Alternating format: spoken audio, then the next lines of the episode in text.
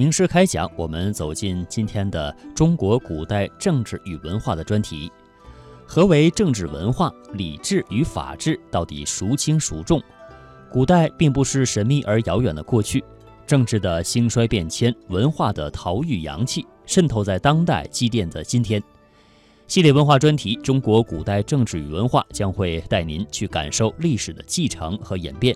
主讲人是北京大学历史系教授严布克。今天为您播出第二集《儒生与文吏》。古印度有一个婆罗门阶层啊，他掌管宗教文化，他和世俗的刹帝利阶层啊是两个不同的阶层。类似的情况在欧洲的中世纪也有，掌握文化的是教会，可是教士们他们属于一个特殊的阶层，那么他们和世俗政权是两回事。所谓上帝的事情上帝管，凯撒的事情凯撒管。于是我们就看到士大夫政治是一个非常富有特征性的现象，它集中了反映中国传统政治的某些本质的方面啊。那么这样一种士大夫政治形态还得到了科举制的保障。呃，从隋唐开始，中国建立了科举制，它以诗赋八股来取士，而这本来是考试文人的办法啊。比如大家毕业之后可能要去考公务员啊，那么你对呃招录公务员的人说啊，你说我诗写的特别好。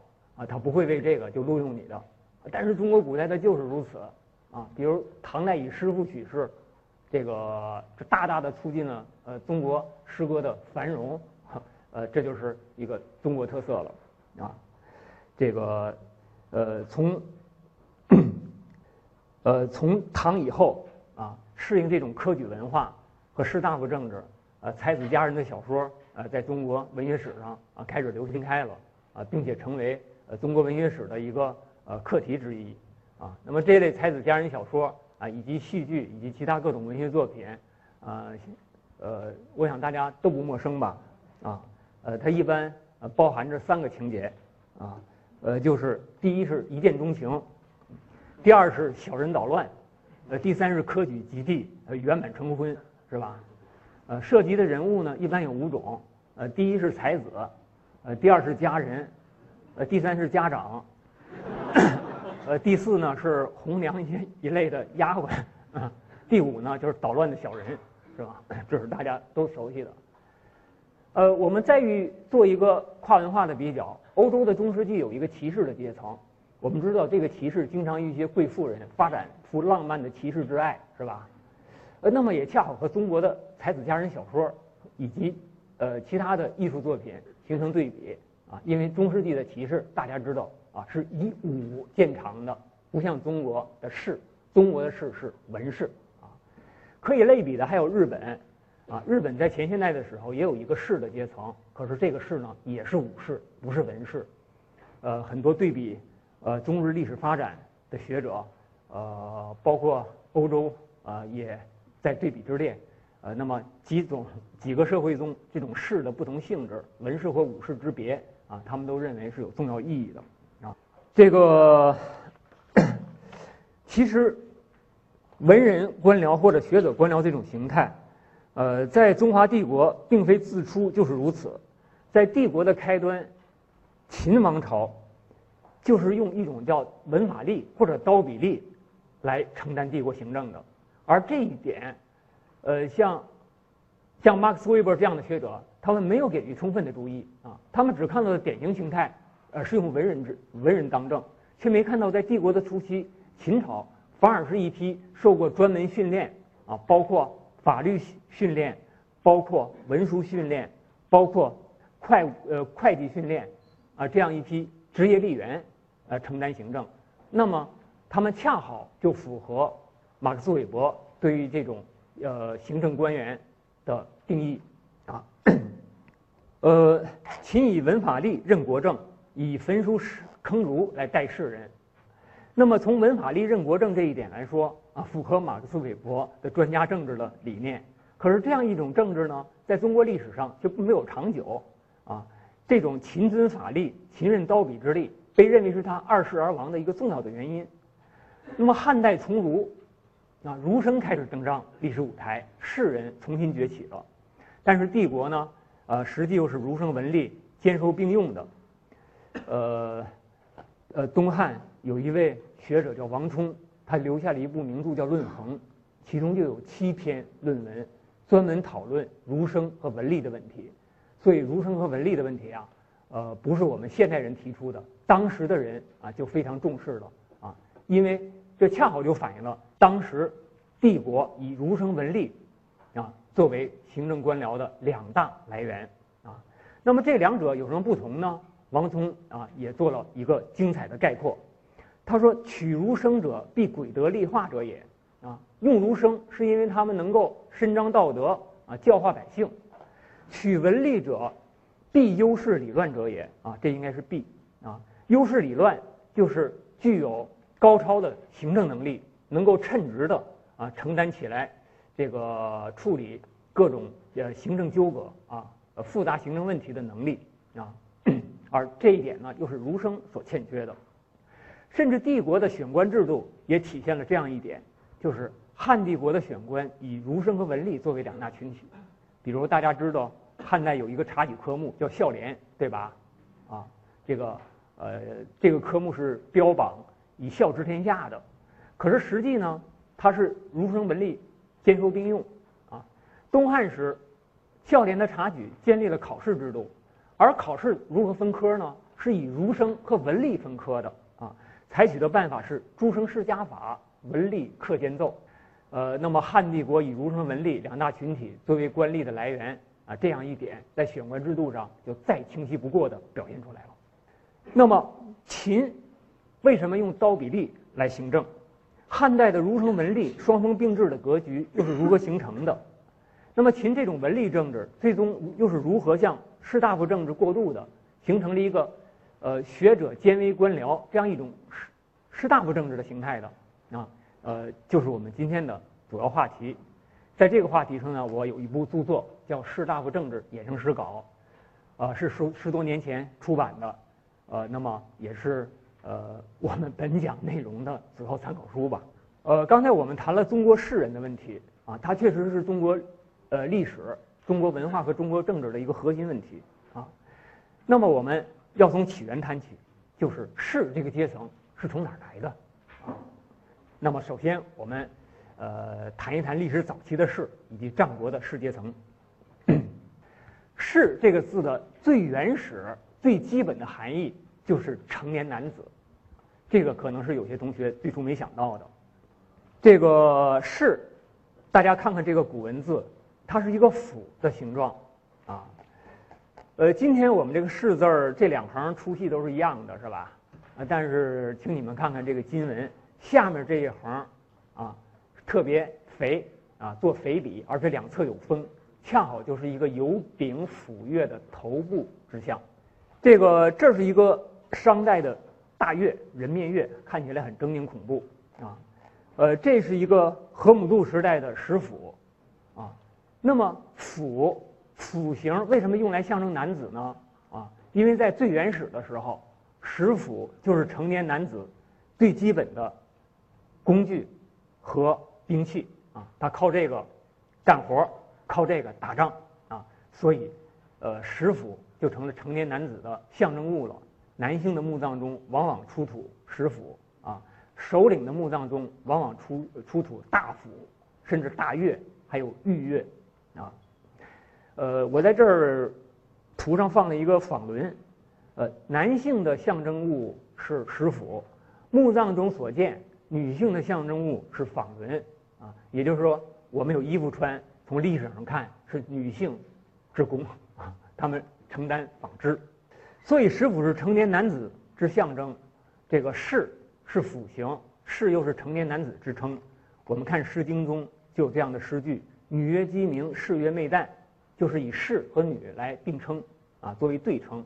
士呢被解释为男子之大号。啊但是士这个含义，它随着社会的分层化也在不断的演变啊。比如说，本氏族的正式成正式成员成年男子可以称士，那么外族的就不称士。部落的成年男子或者说氏族的成年男子啊，在成年之后要承担起呃他的权承担起他的义务，比如拿着兵器去作战啊，所以他们成变成甲士啊。承担担任甲士。同时呢，他也呃拥有了呃一个氏族政治成员的啊全部权利啊。那么在这种情况下，本氏族的男性成年者称士，那么被征服者他们被认为是野人啊。周代的统治区域有国野之分，国中居住的是统治部族啊。那么这儿的呃呃本部族的成年男子称氏，那么被征服、被统治的野人那个区域居住的，他们就不是氏。这样呢，我们就看到，呃，本氏族的成年男子称氏，氏的含义开始缩小了，啊。同时，在刚才的这个图上，大家还看到了一个王字，它也是辅形，而且和士非常之接近，就是上面加了一横，表示特殊的意思，啊。呃，我们要知道，在人类社会上，这种成年男子的称谓啊。啊，它有一种往这样一个普遍现象：成年男子之称往往会变成人之尊称，进而成为首领和贵族之称。这是一个普遍的规律。啊，士是成年男子之称，它也就是人的尊称。啊，比如英语中的 man 也可以成为一个敬称、尊称，对吧？呃，我说 you are a man，的意思是你是个好汉，对吧？啊，呃，大家是不是唱过一个歌啊？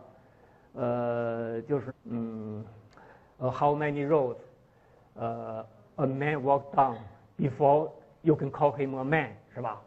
在这句歌词中，前一个 man 是人的意思，一般的人；后一个 man，呃，就是一个受尊敬的人的意思。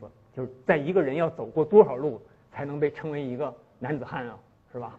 啊，大家可能都知道这句诗。那么，成年男子之称。可以成为一个人之尊称，进而成为贵族和首领之称啊。那么这种情况啊，在很多民族都曾发生过。比如说古巴比伦的阿维鲁，既是全权公民之称，又是王室和贵族之称；比如古古波斯的卡沙拉，既是国王之称，又是战士之称啊。他最初是战士之称，后来就变成国王之称了啊。这个刚才我谈到了古印度有一个刹帝利阶层，武士阶层啊。刹帝利就是和卡沙拉，呃。是同源词，啊，那么这样的情况在美洲也有，啊，美洲的印第安人，呃的首领叫大战士，啊，普通的氏族成员就是普通的士，呃，那么呃首领就是大战士，啊，所以我们看到这个士和王在中国古代是一个词，啊，形状都来自府，那么这也是一个呃可比的现象，啊，这个。由于士可以作为贵族之称啊，那么这样一来，那周代的社会存在着一个贵族阶层，这个阶层啊被称为士。这样呢，呃，普通的作为甲士的士，在这个意义上，他们又不是士了。我们在周代的典籍中经常能读到多士这样的词，多士就是很多很多的士，也就是众多的贵族的意思啊。所以在周代，士曾经是贵族的通称啊。那么最高的贵族就是。周天子，他称为王，啊，那么这个词义在进一步的繁衍，高级的贵族他们另有公、卿、大夫这样的爵位，啊，那么士呢，进而就成了最低等的贵族之称了，所以士的一个最狭窄的含义就是最低等的贵族之称。这个西周的士是贵族的最低等级，啊，周代的基本的贵族等级秩序就是天子、诸侯、卿大夫、士啊。这样一个意义上的士和战国以下啊是大不相同的，为什么呢？战国以下，中国社会发生了重大的变化啊，出现了一个新兴的士阶层。这个士阶层是从哪儿来的呢？首先是文化贵族的没落者，他们加入了这个群体，给这个群体带来了文化；同时，平民之中获得了知识和才艺的人也加入了这个阶层啊，它有上下两个来源啊。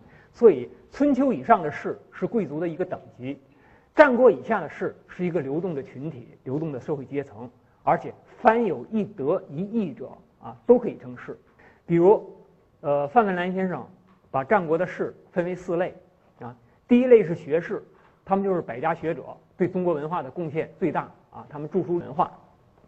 第二种士是彻士，就是政治家、说客啊，大家都知道苏秦、张仪什么的吧？啊，他们就属于这种士啊，靠着一张嘴，靠着自己的才能游说国君，获取高官厚禄。比如说张仪曾经在呃楚国谋官，呃，在一次宴会上，楚国的相国丢了一块珍贵的玉，啊，那么大家都怀疑是张仪偷的，说这是个穷小子，准是他干的，呃，就把他臭揍了一顿。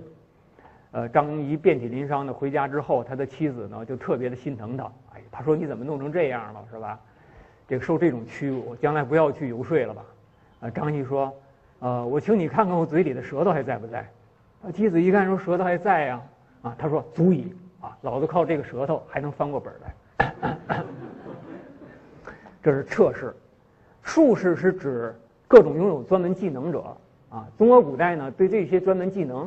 啊，认为是低等的，啊，包括什么阴阳啊、占卜啊、风水啊、相面啊，这个五阴阳五行这些东西啊，这个拥有这些知识的人，呃，他们被称为术士。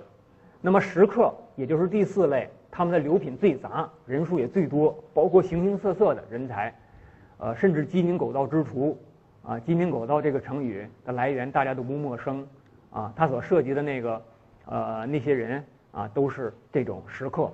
此外，还有一个中国成语叫“毛遂自荐”，啊，那么也是同样的人物。刚才我们啊介绍了战国的士阶层，啊，呃，指出了这个阶层是的来源，啊，他们是由于经济，呃，文明的发展而形成的一个群体，其中的学士啊，就是这个阶层的最典型的代表，也是中国文化的创造者。